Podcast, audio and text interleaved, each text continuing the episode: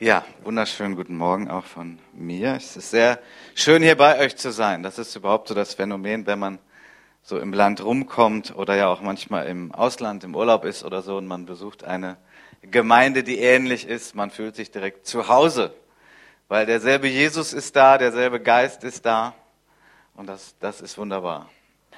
Ja, herzlichen Dank an Axel und auch äh, hier das Leitungsteam für das Vertrauen, dass ich hier jetzt bei euch predigen darf.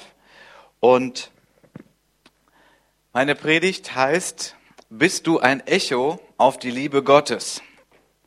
Bist du ein Echo auf die Liebe Gottes? Und ich möchte dazu ein Gleichnis vorlesen, das Jesus selbst gepredigt hat. Das finden wir in Matthäus 18, die Verse 23 bis 34. Ja, wunderbar freue mich, dass das klappt mit der Präsentation, weil manchmal Schriftarten, Auflösungen und was da nicht alles gibt. Gut. Matthäus 18 Abvers 23. Deswegen ist es mit dem Reich der Himmel wie mit einem König, der mit seinen Knechten abrechnen wollte. Als er aber anfing abzurechnen, wurde einer zu ihm gebracht, der zehntausend Talente schuldete. Da er aber nicht zahlen konnte, befahl der Herr, ihn und seine Frau und die Kinder und alles, was er hatte, zu verkaufen und damit zu bezahlen. Der Knecht nun fiel nieder, bat kniefällig und sprach, Herr, hab Geduld mit mir, ich will dir alles bezahlen. Der Herr jenes Knechtes wurde innerlich bewegt, gab ihn los und erließ ihm das Darlehen.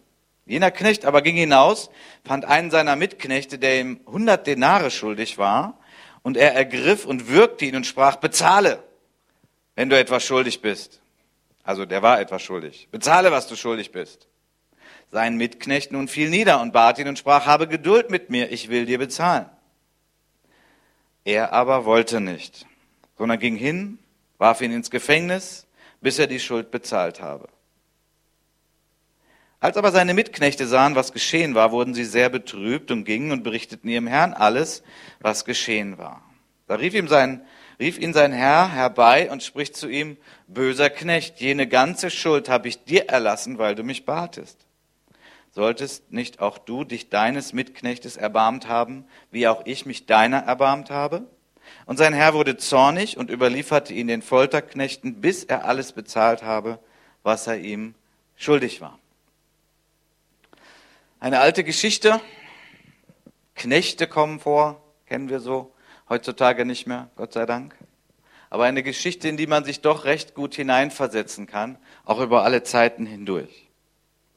Es geht in diesem Gleichnis zunächst mal um die alles überragende Liebe Gottes. Und da wollen wir ein bisschen äh, genauer jetzt mal hineinschauen.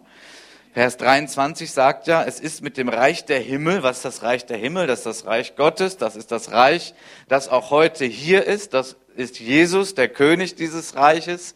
Das ist das Reich, was unsichtbar ist, aber ganz real. Das ist das Reich, in dem Gläubige sich bewegen.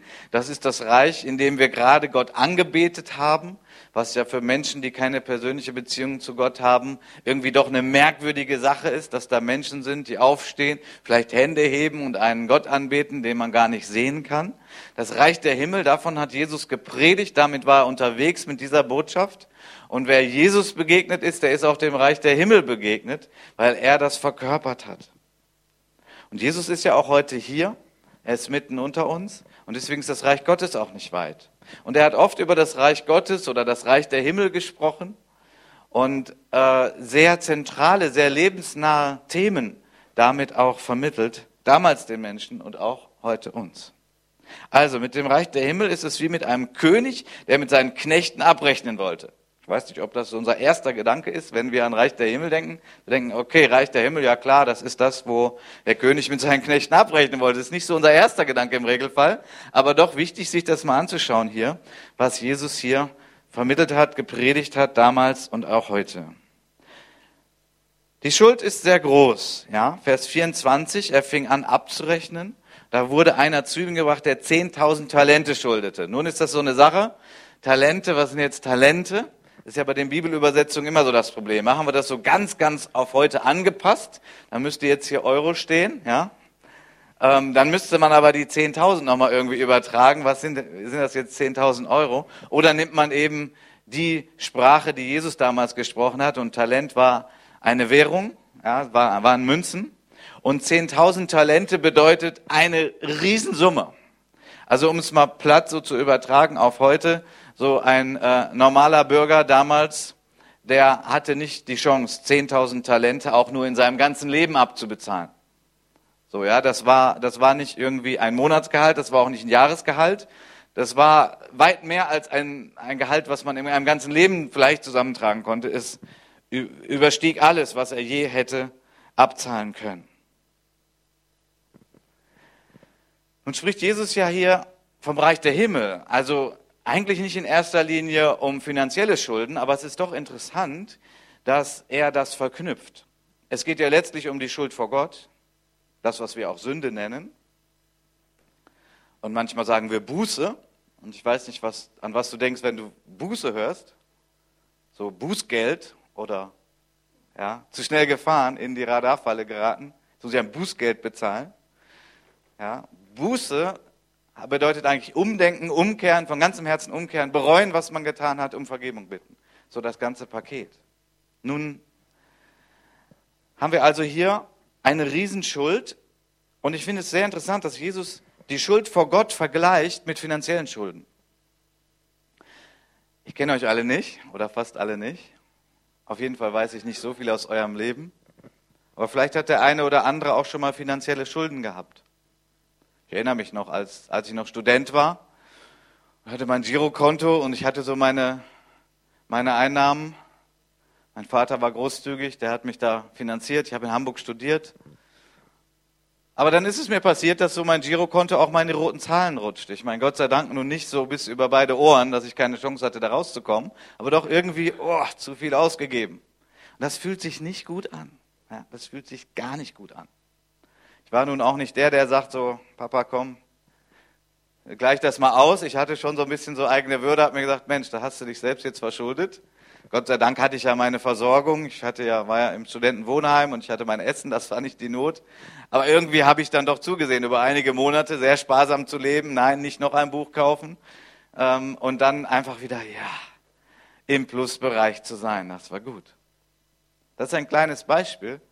Wir wissen, dass es heute viele Menschen gibt, die sich verschulden, ja, manchmal durch Fahrlässigkeit, manchmal durch Umstände, die sie nicht haben kommen sehen, durch Krankheit, manche durch Scheidung und auf einmal, wow, eine Riesenschuld ist da. Und Menschen, ich sag mal, die genug Würde so im Leib haben und die sagen, das, oh, ich habe das irgendwie verursacht, das ist auch meine Schuld und ich will das jetzt nicht alles auf andere laden, Mensch, ich, ich will das loswerden. Und das kann sehr mulmige Gefühle auslösen. Ja, so finanzielle Schulden, das fühlt sich nicht gut an. Das ist richtig unangenehm. Und ich glaube, dass es von daher kein Zufall ist, dass Jesus gerade finanzielle Schulden und die Schuld vor Gott hier verknüpft. Es gibt Menschen, die eher dieses Gefühl kennen, sie haben Schulden bei der Bank oder Schulden bei jemandem, wo sie sich Geld geliehen haben, aber vielleicht noch nicht das Empfinden, Schuld vor Gott zu haben. Aber Jesus vermittelt uns hiermit, dass man das doch gefühlsmäßig vergleichen kann. Nun, in der Zeit damals war es so, der Herr sagte, gut, dann müssen wir das eben anders klären, hier diese Schuld. Die Frau und die Kinder, alles was er hat, wird verkauft und damit können wir dann die Schuld begleichen. Das ist vielleicht immer noch nicht das, was diese Riesensumme eigentlich bedeutet, aber okay fühlen wir uns da ein bisschen rein. Gott sei Dank leben wir in einer Zeit, wo es das nicht gibt hier in unserem Land. Aber übrigens, das gibt es auch immer noch auf unserem Globus. Dritte Welt, sogenannte Dritte Welt. Es gibt Länder, wo, wo Eltern ihre Kinder zumindest in Arbeit abgeben, ja, wo die statt zur Schule zu gehen, was in ihrem Alter richtig wäre, hart arbeiten müssen, irgendwelche Teppiche knüpfen müssen oder was auch immer oder schlimmere Dinge als das. Ja. Da geben Eltern ihre Kinder ab. Nun können wir natürlich locker und lässig sagen, furchtbar, was sind das denn für Eltern? Naja, natürlich ist das furchtbar und ist das falsch, aber richten wir mal nicht zu schnell, weil wir ja gar nicht in deren Schuhen gelaufen sind, weil wir gar nicht in ihren Umständen sind. Das ist ja bitterste Not. Ich erinnere mich dran, wie ich vor, vor vielen, vielen Jahren in Guatemala war und auf dem Flug dahin von, von Miami ging dann der Flieger nach Guatemala und neben mir saß ein Guatemalteke. Ich kam so ein bisschen ins Gespräch mit ihm, ging Gott sei Dank auf Englisch. Und äh, dann hörte ich raus, dass dieser Mann ähm, ja nach, nach vielen, vielen Monaten endlich wieder zu seiner Familie fliegt, nach, nach Guatemala. Er hat dort Frau und Kinder und so. Und ich dachte so im ersten Moment so, oh, kein guter Vater. Hm. Boah, das würde ich ja nie machen. Monatelang getrennt. Und er hat das über Jahre gemacht. Der ist quasi nur so zum Urlaub immer zu seiner Familie geflogen. Aber dann habe ich mich ein bisschen länger mit ihm unterhalten, habe festgestellt, er tat es, um seine Familie zu versorgen. Okay. Man sollte es nicht zu schnell verurteilen. Es war bitterste Not, die dahinter steckte, und er hat ein großes Opfer gebracht. Er war ja nicht so, dass er geflohen war vor seiner Familie oder irgendwie die Verantwortung nicht übernehmen wollte. Es war die blanke Not. Und er war nicht irgendwie fröhlich und lässig in den USA, um da zu arbeiten, ähm, sondern er war da und getrennt und er hat darunter gelitten, um irgendwie hier überhaupt seine Familie zu versorgen. Nun, also zurück zu unserem Gleichnis. Der Herr sagt, okay, wir müssen diese Schuld eintreiben, Frau und Kinder, die verkaufen wir dann und dann gleichen wir das ein Stück weit aus. Vers 26. Der Knecht nun fiel nieder, er bat kniefällig, er sprach, Herr, hab Geduld mit mir, ich will dir alles bezahlen. Können wir uns so ein bisschen hineinversetzen in diesen Mann? Was ihm gerade so vom Herzen gerissen wird, seine Frau, seine Kinder? Ja, es ist die blanke Not, das blanke Entsetzen, ja. Und er, er sagt, Herr, bitte, ja, Schuldenerlass. Ich, und ich will das alles bezahlen. Also in dem Moment, das, was Jesus hier predigt, er hat ja vorher die 10.000 Talente genannt, ähm, der hatte keine Chance, das zu bezahlen. Das war die blanke Not, das war, das war der Schrei seines Herzens. Er wollte nicht äh, getrennt werden von seiner Familie und dass seine Familie dann so leiden muss. Ähm, ich will das alles bezahlen. In Klammern kann ich überhaupt nicht, aber oh, gibt es irgendwie, gibt's irgendwie einen Ausweg?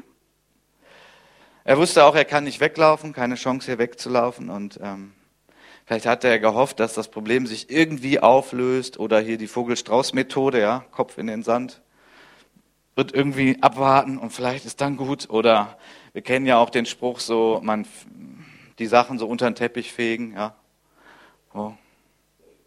Staubsaugen, fegen so, Ach Mist, jetzt habe ich den Sauger schon weggeräumt.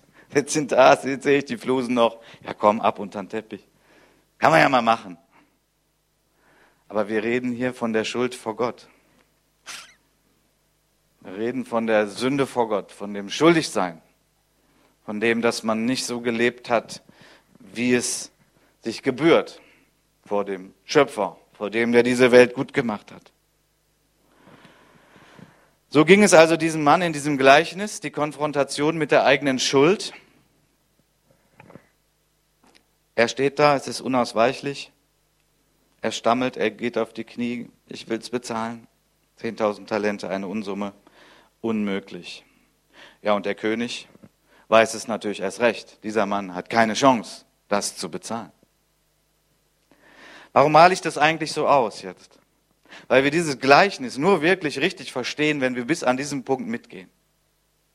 Und wenn wir irgendwie versuchen und irgendwie die Kurve kriegen, dazu brauchen wir die Hilfe des Heiligen Geistes, dass wir uns identifizieren mit diesem Knecht, der schuldig ist. Nur dann, nur dann wirkt das Wort Gottes. Und ich weiß, das ist jetzt gerade nicht so der Halleluja-Moment, aber es ist der wichtigste Moment unseres Lebens. Entweder hast du das noch nie erlebt, dann ist es heute die Chance, dass du das erlebst und dass du bis an diesen Punkt mitgehst. Und für alle anderen, die das schon mal erlebt haben, die darum wissen, die sagen, ich bin ein erlöster Christ, ist es übrigens nicht verkehrt, sich daran nochmal zu erinnern, auch wenn es schmerzhaft ist, auch wenn es gar nicht schön ist. Es ist gut, sich daran zu erinnern. Vielleicht ist sogar erneut zu fühlen, weil wenn wir das fühlen, wenn wir uns daran erinnern, dann kommt auch das Evangelium, dann kommt auch die gute Nachricht, dann kommt auch die Botschaft, die hiermit verbunden ist. Vers 27. Der Herr jenes Knechtes wurde innerlich bewegt.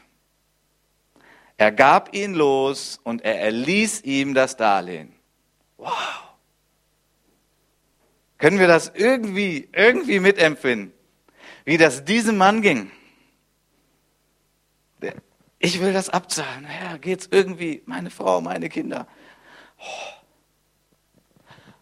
Okay. Vergebung. Schuldenerlass. Komplett. Der Mann, der, der hat es nicht fassen können. Das hat er auch nicht kommen sehen. Weil das gibt's ja eigentlich gar nicht. Gibt's auch übrigens heute kaum. Ja? Schulden müssen bezahlt werden. Der Mann ist sowas von froh, sowas von happy, sowas von erlöst. Ich kann mir schon vorstellen, was alles durch seinen Kopf rattert in diesem Moment. Wow, ich werde nach Hause gehen. Ich werde meiner Frau sagen, hey Schatz, du musst nicht weg, du wirst nicht verkauft. Wir bleiben zusammen. Und seine Kinder, hey, was haben wir noch irgendwie hier lagern? Heute Abend ist Party. Heute feiern wir. Komm, das Beste, was wir zu essen da haben irgendwie. Komm, wir laden noch ein paar Leute ein. Wir haben zwar kein Geld, aber alles egal. Die Schulden sind erlassen. Wir sind noch zusammen. Wir feiern. Wir sind frei. Wir sind frei von einer Depression, in der dieser Mann sich befunden hat, in einer absoluten Ausweglosigkeit, ja, wo er dachte, boah, und wenn morgen die Sonne aufgeht, bin ich allein. Auf einen Schlag gewechselt, auf einen Schlag alles anders. Jesus spricht hier von der Schuld vor Gott. Wir haben das auch eben gesungen. Unser Erretter unser Erlöser.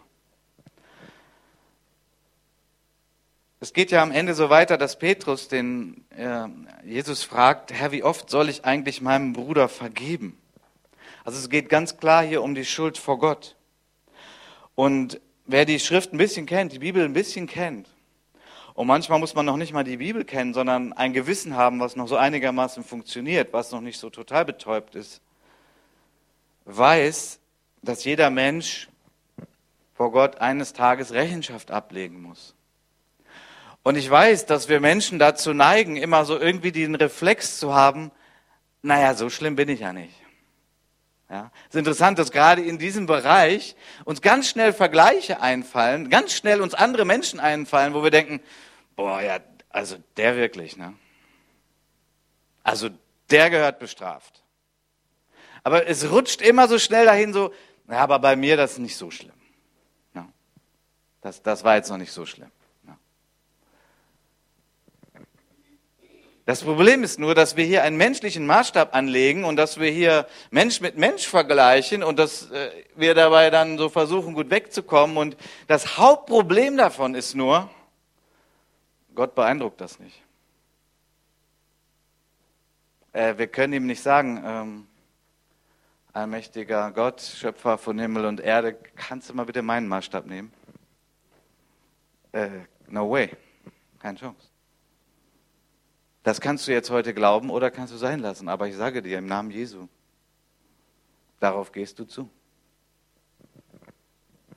Darauf gehen wir zu. Darauf geht die Menschheit zu. Viele wollen das nicht wahrhaben. Übrigens, viele stellen die Frage, warum lässt Gott das zu? Und ich will es nicht leichtfertig jetzt machen, weil Menschen, die durch große Nöte gehen, da darfst du die Frage auch mal stellen vor Gott und da musst du das auch mal verarbeiten und so und warum und so. Das darfst du ruhig. Du darfst das ruhig beten vor deinem Gott. Aber diese blanke Anklage, Gott, warum lässt du das zu? Ist eigentlich, wenn man mal in die Schrift schaut, äh, eigentlich schon beantwortet. Die Sache ist, dass es nicht die Frage ist, ob Gott das zulässt, sondern die Frage ist eigentlich nur, wie lange er es noch zulässt. Haben wir auch eben gesungen, wir beugen unsere Knie.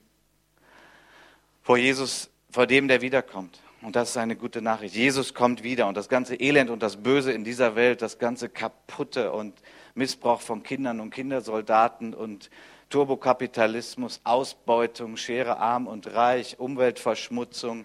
Es ist ja ohne Ende. Wer da mal ein bisschen genauer hinguckt. Manchmal ich lese viel Nachrichten. Ich bin sehr interessiert an dem, was passiert. Aber manchmal lese ich bewusst keine Nachrichten und sage, ich lese mal Bibel, ich lese Psalmen, ich bete, ich lese Offenbarung, ich freue mich, wie es am Ende sein wird. Weil Jesus kommt wieder und dann, warum lässt Gott das Leid zu? Nein, nein, nein, dann lässt er ja kein Leid mehr zu. Dann ist ja der Punkt, wo Klarheit kommt und wo das Böse aber eben auch bestraft wird. Und darauf gehen wir alle zu. Und ich sage Gott sei Dank. Warum? Weil ich so ein Knecht bin, der das schon gehört hat. Carsten, deine Schuld ist dir vergeben.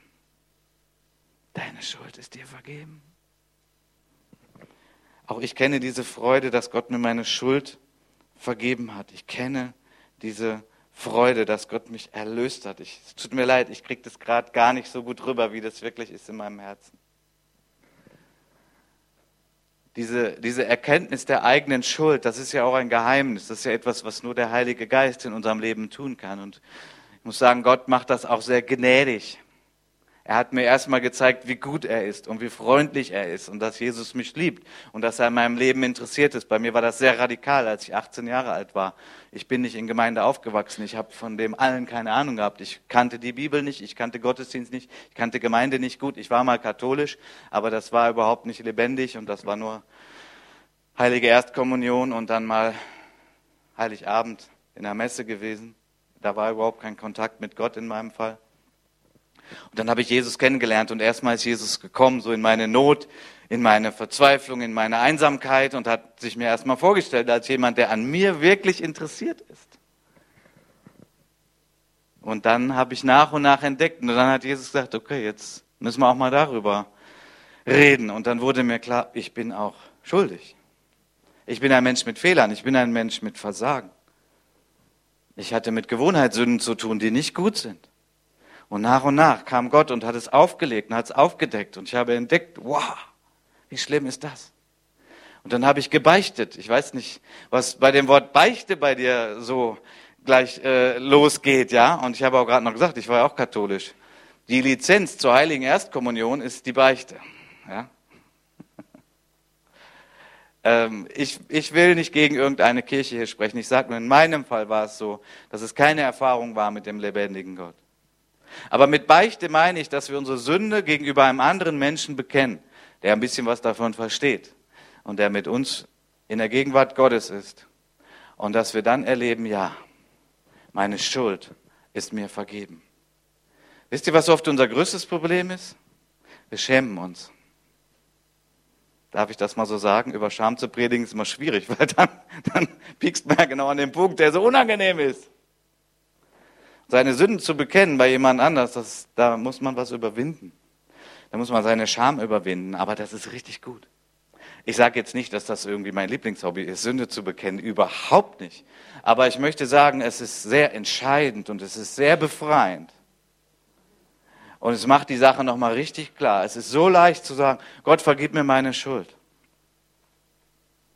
Und auf einmal machst du dasselbe und da ist jemand anders dabei. Auf einmal merkst du, oh, das ist ja ganz real. Da kommt, da, da, da zerbricht der Stolz und all das, was wir uns so aufgebaut haben, wie wir so denken, wie toll wir sind. Das wird da alles massiv attackiert. Und das ist gut so. Das ist gut so, weil da, danach ist die Freiheit. Dann kommt die Freiheit. Und interessant ist ja doch, dass wir das irgendwie so ein bisschen so, wenn wir, ich sag mal, nur beten und nur alleine so mit Gott unterwegs sind, dann da können wir irgendwie so Filter einbauen, ja? Aber im Grunde genommen ist es ja gegenüber einem Menschen, eigentlich ist es ja nicht anders. Wir sind immer noch dieselben mit unserer Not und unserer Schuld. Und dann wird das Ganze sehr real und dann kommen wir in diese Freiheit. Was unsere Schuld angeht, wir können uns eben nicht wie das der Baron von Münchhausen probiert hatte, an den eigenen, am eigenen Zopf aus dem Sumpf ziehen. Da ist keine Chance. Jesaja, der Prophet Jesaja hat davon gesprochen. Wehe mir, ich bin verloren. Ich bin ein Mann mit unreinen Lippen. Boah, das hat der Jesaja gesagt. Ich meine, der Jesaja war schon ein Mann Gottes. Also, wenn der unreine Lippen hatte, oh oh, da bin ich nicht besser. Petrus, hat eine ganz große Erfahrung mal wieder mit Jesus gemacht und er, er sieht auf einfach, er sieht auf einmal mehr. Er sieht nicht nur Jesus, den Mann mit, was weiß ich, 32 Jahren unterwegs bei einem Fischfang, sondern auf einmal sieht er die Herrlichkeit von Jesus und seine Reaktion ist, boah, Jesus, ich bin ein sündiger Mensch. Entsetzen hatte ihn erfasst, heißt es da. Die Schulden werden erlassen. Wieso werden uns die Schulden erlassen? Nun, im Kolosserbrief, und das müssen wir bei diesem Gleichnis hier mit einfügen, diesen Fakt, Denn es wird uns ja in dem Gleichnis nicht erklärt, wieso die Schulden erlassen werden. Wie, wie, wie die Mechanik ist. Also wie funktioniert das im Hintergrund? Wie passiert das bei Gott? Da heißt es ja nur, Gott, der jetzt der König in dem Gleichnis ist, er wurde innerlich bewegt, ja. Es hat ihn innerlich bewegt. Es war seine Barmherzigkeit, es war seine Liebe, seine Hinwendung zu diesem verschuldeten Menschen. Es hat ihn innerlich angetrieben, ja. Es war nicht irgendwie eine nüchterne Überlegung. Es war sein Herz, seine Sehnsucht, seine Leidenschaft. Er hat diesen Mann gesehen in dieser ganzen Not und er hat gesagt, boah, ja, stimmt. Ich, ich bin für diesen Mann, ich bin für diese Familie. Ich will, dass der frei ist. So, das ist der Antrieb Gottes, das ist das Herz Gottes, das ist, wie Gott wirklich ist. Und das ist, warum er Jesus gesandt hat, um das auf den Punkt zu bringen. In dem Gleichnis, das Jesus also spricht, äh, führt er das nicht näher aus. Aber im Kolosserbrief haben wir das mal ziemlich auf den Punkt gebracht. Da heißt es in Vers 13 und 14 vom Kapitel 2, durch euren Egoismus und eure Sünden wart ihr für Gott tot. Aber er hat euch mit Christus lebendig gemacht und alle Schuld vergeben. Gott hat den Schuldschein, der uns mit seinen Forderungen so schwer belastete, eingelöst und auf ewig vernichtet, indem er ihn, Jesus Christus, ans Kreuz nagelte. Das hat Jesus alles gekostet. Und das war nötig. Billiger ging es nicht. Anders war es nicht möglich. Eigentlich ist es noch krasser, als Jesus es in dem Gleichnis predigt. Weil nun neben dem innerlich bewegt nochmal klar gemacht wird, okay, Gott sagt nicht einfach, naja, war nicht so schlimm. Drück mal ein Auge zu. Nein. Wenn wir Gott tief genug verstehen, wissen wir, weil er der heilige Gott ist und weil Sünde Sünde ist und weil er das nicht ändert, das System, das wäre übrigens auch, hätte ganz viele Folgen, wo man im ersten Moment denkt, ah, das wäre doch cool, so einfach, ach komm, ist nicht so schlimm. Aber ich sag mal, die, das würde alles nicht mehr funktionieren, wenn Gott sagen würde, ach Sünde, ach ist nicht so schlimm Sünde. Ja, ich möchte euch fragen, so, wo, wo, wo würden wir denn sagen, ist nicht so schlimm? Ja gut, Kindesmissbrauch, ja klar, das geht gar nicht. Das geht auch wirklich nicht. Extrem schlimm, traurig zerstört Menschenleben, braucht viel Heilung. Da sagen wir, ja, das ist Sünde, das geht gar nicht, das, das ist nicht zu tolerieren. Aber wo, wo würden wir denn sagen? Naja, aber das ist das, wo man nochmal ein Auge zudrücken soll. Nein, Gott drückt kein Auge zu. Er sagt nicht, ist nicht so schlimm. Er sagt, es ist schlimm. So war das nicht geplant und so war das nicht gedacht. Wir sind zu seinem Bilde geschaffen, zur Herrlichkeit. Und alles steht und fällt mit dem Vertrauen ihm gegenüber. Und wenn er gesagt hat, hier ist der eine Baum, bitte da nicht, dann da nicht. Aber das haben die ersten Menschen anders gesehen, haben es ausprobiert und wir alle, du kannst sagen, ja gut, aber ich war das ja nicht. Ja, doch, aber das wäre eine eigene Predigt für sich. Da, aus der Nummer kommst du nicht raus. Wir sind damit in der Linie. Gut, ich komme auf den Punkt, bist du ein Echo der Liebe Gottes bist du ein Echo der Liebe Gottes. Der Skandal dieses Gleichnisses ist, dass dieser Knecht, dem das alles vergeben wurde, der nun frei war, der nun feiern konnte mit seiner Familie, dass da nun ein anderer kommt, ein Mitknecht, einer auf seiner Ebene, ich sag mal ein Mitmensch. Und es heißt, jener Knecht ging hinaus, er fand einen seiner Mitknechte, der ihm 100 Denare schuldig war. Nun, 100 Denare war nun auch nicht gerade nur ein paar Cent, war schon auch eine Geldsumme aber im Vergleich zu den 10.000 Talenten war das gar nichts. Das war wirklich abzubezahlen. Das war möglich, dass das jemand abträgt. Das war möglich, dass dieser Knecht nun 100 Denare wiederbekommt. Hätte vielleicht ein bisschen gedauert, aber das war auf jeden Fall möglich. Dieser Knecht, gerade die Liebe Gottes erlebt, gerade befreit von der Schuld, er ergreift diesen Knecht, er wirkt ihn und sagt, bezahle, was du schuldig bist sein Mitknecht, und das ist jetzt kein Zufall, das macht Jesus bewusst so, fällt auf die Knie, er betet, hab Erbarmen mit mir, hab ein bisschen Geduld, ich werde das abzahlen. Und dann Vers 30 heißt es, er aber wollte nicht.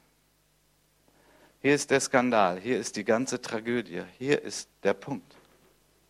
Er wollte nicht. Bist du ein Echo auf die Liebe Gottes? Dieser Mann war kein Echo auf die Liebe Gottes. Das Echo war kaputt, was es ja in echt gar nicht gibt. Ein Echo, wenn du irgendwo da rufst, so ein schönes Tal oder Berge oder in den Wald. Wie man in den Wald ruft, so schallt es heraus, sagt man. Ich weiß gar nicht, ob ist das wirklich bei Wäldern so? Ich kenne das mehr so bei Bergen oder Tälern. Gut, das ist ein menschliches Sprichwort. Ja. Aber Echo funktioniert. Ja. Es gibt auch Echolot, zum Beispiel bei, bei Schiffen. Bin jetzt gar kein Fachmann. Ja. Aber das ist sehr praktisch, weil man dadurch auch Signale bekommt, die man anderweitig nicht bekommen würde. Sehr hilfreich. Das kann Leben retten, das kann Schiffe retten. Und Echo funktioniert. Aber das Echo der Liebe Gottes in Menschen funktioniert leider nicht immer. Funktioniert leider nicht immer, weil hier ist der Mensch mit drin, hier ist die Entscheidung mit drin, hier ist die Frage des Herzens, bin ich bereit, so wie es mir widerfahren ist, dass ich Liebe gebe, dass ich Vergebung gebe? Bin ich dazu bereit? Deswegen war mir wichtig, dass wir diesen ersten Teil so gründlich und so intensiv angeschaut haben. Weil wenn du irgendeinem Menschen sagst, der nicht die Liebe Gottes kennt, ja, du musst vergeben, dann tust du ihm fast Gewalt an.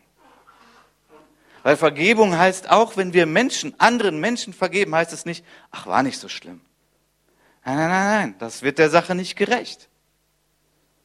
Ja, wenn jemand hinter deinem Rücken schlecht redet, wenn er dich mobbt am Arbeitsplatz und wenn du nicht mehr entspannt und fröhlich in die Arbeit gehen kannst, weil die Kollegen dich so komisch anschauen und du vielleicht darüber krank wirst und du überlegst, ich muss den Arbeitsplatz wechseln, geht ja gar nicht mehr, dann ist das nicht etwas, wo wir sagen sollten, ach, ist nicht so schlimm.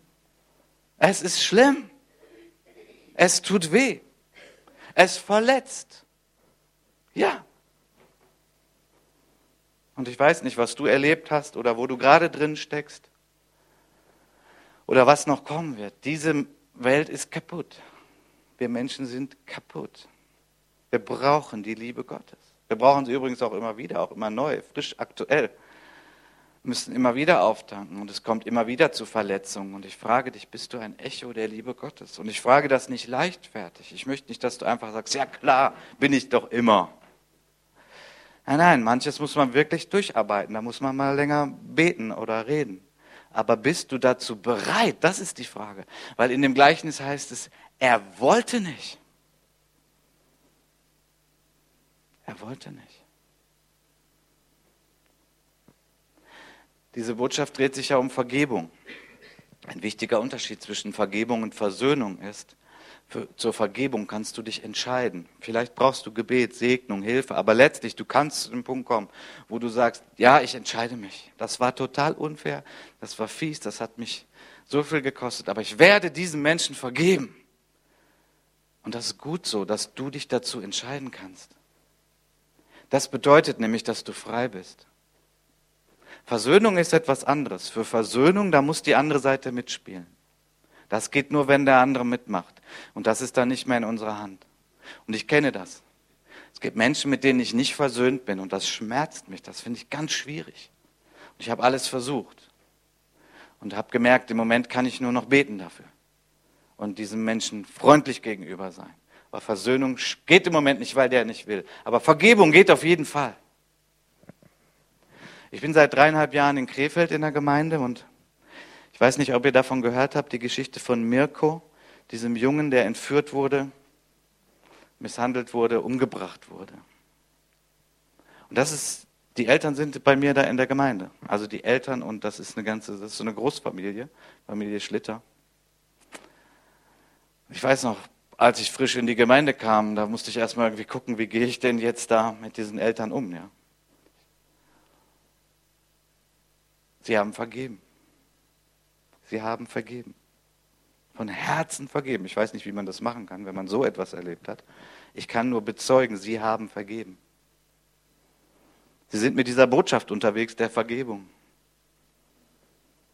Das können Leute nicht verstehen, aber es ist die Botschaft, es ist genau diese Botschaft. Sie haben sogar so etwas vergeben. Und die Sandra, die Mutter, hat mir gesagt, ja klar, also das war ganz schwer, das waren Tränen, das war unglaublich. Sie haben ja auch eine ganze Zeit gebetet, ob der Junge nochmal wiedergefunden wird und so weiter.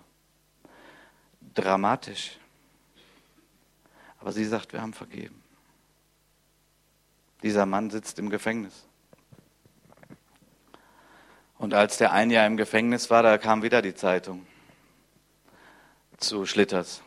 Ja, und äh, ob die sich äußern wollen oder so. Ja, und die hätten jetzt mit Leichtigkeit nochmal irgendwie wieder etwas äußern können. Und wir haben gesagt, nein, wir wollen uns da nicht zu äußern. Wir, wir wollen diesen Mann nicht belasten. Oh, wie geht das? Wie geht das? Das ist die Liebe Gottes. Das geht nur durch die Liebe Gottes. Das geht nur durch Christus in uns. Das geht nur, wenn der Heilige Geist unsere Herzen erfüllt. Und ich möchte uns fragen, gibt es etwas, wo wir vergeben müssen und vergeben dürfen? Im Angesicht der überwältigenden Liebe Gottes, der uns vergeben hat, der für uns seinen Sohn hingegeben hat, der gesagt hat, ich bezahle den Preis sogar selbst. Ich trage die Schuld ab. Dir ist vergeben. Und bitte versteh, ich möchte, du darfst darüber weinen, du darfst darüber traurig sein, du darfst das mitempfinden. Aber am Ende des Tages möchte ich, dass du dich darüber freust. Jesus ging ans Kreuz um der Freude willen, die vor ihm lag. Ja. Das war die Vision, die ihn aufrechterhalten hat, die ihm durch die schwerste Stunde seines Lebens, Vater, gibt es irgendwie einen anderen Weg? Wenn es irgendwie einen anderen Weg geht, dreimal. Und dann hat er gesagt, okay. Er hat es ja vorher schon gewusst, durch die Schriften, durch den Geist Gottes. Okay, ich gehe den Weg. Warum ist er den Weg gegangen? Nicht, weil das schön war. Weil er sagte, Freude liegt vor mir. Freude liegt vor mir. Das ist der Weg der Wiederherstellung. Dadurch werde ich die Menschen wieder an mein Herz ziehen. Dadurch baue ich meine Gemeinde. Dadurch werden Menschen erlöst. Dadurch werden Herzen geheilt. Dadurch wird der, die Ewigkeit der Himmel bevölkert werden. Und dadurch werden Menschen aber auch schon in dieser Zeit frei werden von ihrer Schuld. Und sie werden diese Freiheit von Schuld, diese Liebe weitergeben zu anderen Menschen. Und das ist das ganze Gegenmittel gegen all das Böse in dieser Welt dass wir als Gemeinde Jesu ein Volk sind der Liebe Gottes. Wir sind die Menschen, ja, die auch leiden, ja, die auch Widerwärtigkeiten erleben, aber wir vergeben, wir, wir entscheiden uns dazu. Wir wollen ein Echo sein, das funktioniert. Die Liebe Gottes hat in uns reingerufen, wir wollen Liebe Gottes wieder rausrufen. Bist du dazu bereit? Sagst du Ja dazu? Ich höre schon einige sagen direkt sofort Ja. Das ist gut. Ich möchte aber auch deutlich sagen zu allen, die wirklich da schwer dran zu knabbern haben, es ist okay. Ich hoffe, du legst dich nicht fest wie dieser Knecht, dass du nicht vergeben wirst. Das hoffe ich wirklich nicht um deinetwillen, weil du dir dann ein Gefängnis baust für dein Herz. Aber wenn du sagst, okay, ich brauche aber Zeit, dann ist okay. Ihr habt hier Ministry-Team und das, das Lobpreisteam kann vielleicht schon auf die Bühne kommen, das wäre jetzt gleich ein Lied ja singen und dann wollen wir auch noch Zeit haben zu beten. Und ähm, wenn du sagst, ich brauche Zeit, ich brauche Unterstützung, ich brauche Gebet, das ist total in Ordnung. Es ist vielleicht sogar besser, als wenn du diesen Schritt so schnell überspringst, damit dein Herz geheilt ist, damit es wirklich geheilt ist, damit du, wenn du an die Person denkst, die dich so schlecht behandelt hast, ja, da hat, wir sagen ja manchmal, habe ich die Faust in der Tasche, ja. So, und der Geist Gottes möchte bewirken, dass du, dass diese Hand sich entspannt, ja, und dass aus der Faust in der Tasche wirklich irgendwann eine Hand werden kann, wo du vielleicht sogar demjenigen die Hand reichen kannst. Ja, und wo wirklich Frieden, Wiederherstellung da ist. In deinem Herzen zuerst. Und dann gegenüber diesem Menschen, wenn der mitmacht. Aber du sollst frei sein und du sollst dich freuen an der Liebe unseres Gottes, die so gewaltig ist, so groß ist. Ihr habt das Kreuz da. Ich vorhin gedacht, so ein bisschen versteckt, ne? Weil schwarzer Hintergrund und, aber dann habe ich gedacht, das ist auch schon wieder eine Botschaft. Weil in dieser Welt ist das Kreuz versteckt. Die meisten Menschen sehen es nicht. Also die sehen das vielleicht auf Kirchtürmen oder so, ja. Aber die wirkliche Bedeutung. Bis der Geist Gottes kommt. Und dann ist das Kreuz. Das ist es. Danke, Herr hast mir meine Schuld vergeben. Und du wirst mir wieder vergeben. Du wirst mir wieder vergeben. Ich komme zu dir. Erlöst, befreit, geliebt. Und so will ich auch unterwegs sein. Amen. Amen.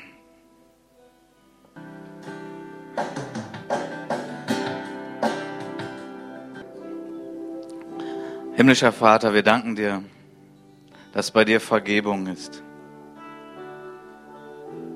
Vater im Himmel, wir danken dir, dass du möchtest, dass wir unser Angesicht erheben, Herr, dass wir nicht wie kein irgendwie den Blick senken müssen und uns nicht trauen können, dir ins Angesicht zu schauen. Du möchtest, dass wir dir ins Angesicht schauen. Du möchtest, dass wir sehen, dass dein Angesicht über uns leuchtet. Aber du machst es auch nicht billig, sondern du vergibst uns, wenn da etwas ist, was unser Herz beschwert. Ich danke dir für die Vergebung meiner Schuld, Herr. Ich danke dir für ein rein gewaschenes Gewissen durch das Blut von Jesus. Ich danke dir für die Annahme. Ich danke dir, dass ich dein Kind bin. Und ich danke, dass hier ganz viele von deinen Kindern sind. Und ich danke dir, dass wir jetzt aber auch in diesem Moment deiner wunderbaren Gegenwart zu dir kommen können, dich um Vergebung bitten für unsere Schuld und vergeben denen, die an uns schuldig geworden sind, sehr konkret, ganz praktisch, ganz echt. Hilf uns, Geist Gottes. Danke, dass du uns frei machst. In Jesu Namen. Amen. Du hast dir die Möglichkeit, Dinge zu bekennen oder, ja, wie Carsten sagte, Gebet zu bekommen, dass dir geholfen wird, zu vergeben. Aber auch wenn du darüber hinaus eine Not hast, wenn du krank bist oder dich irgendetwas anderes belastet, du Sorgen mitgebracht hast, dann darfst du jetzt nach vorne kommen. Ich bitte unser Ministry-Team mal nach vorne kommen, zu kommen, sich aufzustellen. Und wenn du gebeten möchtest, worum es auch geht, es muss auch nicht direkt mit der Predigt zu tun haben, dann darfst du jetzt gleich nach vorne kommen und du kannst als gesegneter, veränderter Mensch hier nach, Hause gehen und ja, ich lege dir es wirklich ans Herz. Geh nicht so nach Hause, wie du gekommen bist, wenn du weißt, dass Gott heute zu dir gesprochen hat. Und auch wenn du hier bist und du weißt, dass du noch nicht Vergebung deiner Schuld hast, weil du noch nicht Jesus als deinen Erlöser angenommen hast, dann darfst du auch gerne zu mir nach vorne kommen dort. Ich sitze da vorne. Und dann möchte ich mit dir beten, dass Jesus dir deine Schuld vergibt, weil du gesagt hast, du möchtest ihm nachfolgen. Ja, Gottes Arme sind weit geöffnet, dir zu dienen jetzt in dieser Zeit. Und ja, ich möchte den Schlusssegen sprechen und wenn du Gebet haben möchtest, dann kommst du einfach dann nach vorne. Vater, ich danke dir für diesen Gottesdienst. Ich danke dir, dass du hier zu uns gesprochen hast. Ich danke dir für deine Gegenwart. Und ich bete, dass wir dieses Wort mit nach Hause nehmen und nicht verlieren. Und dass du uns überführst, Heiliger Geist, dort, wo wir selbst vergeben sollten oder Vergebung brauchen. Danke, dass du mit uns gehst. Und der Friede Gottes, der höher ist als alle Vernunft, der bewahre eure Herzen in Christus Jesus, unserem Herrn. Amen.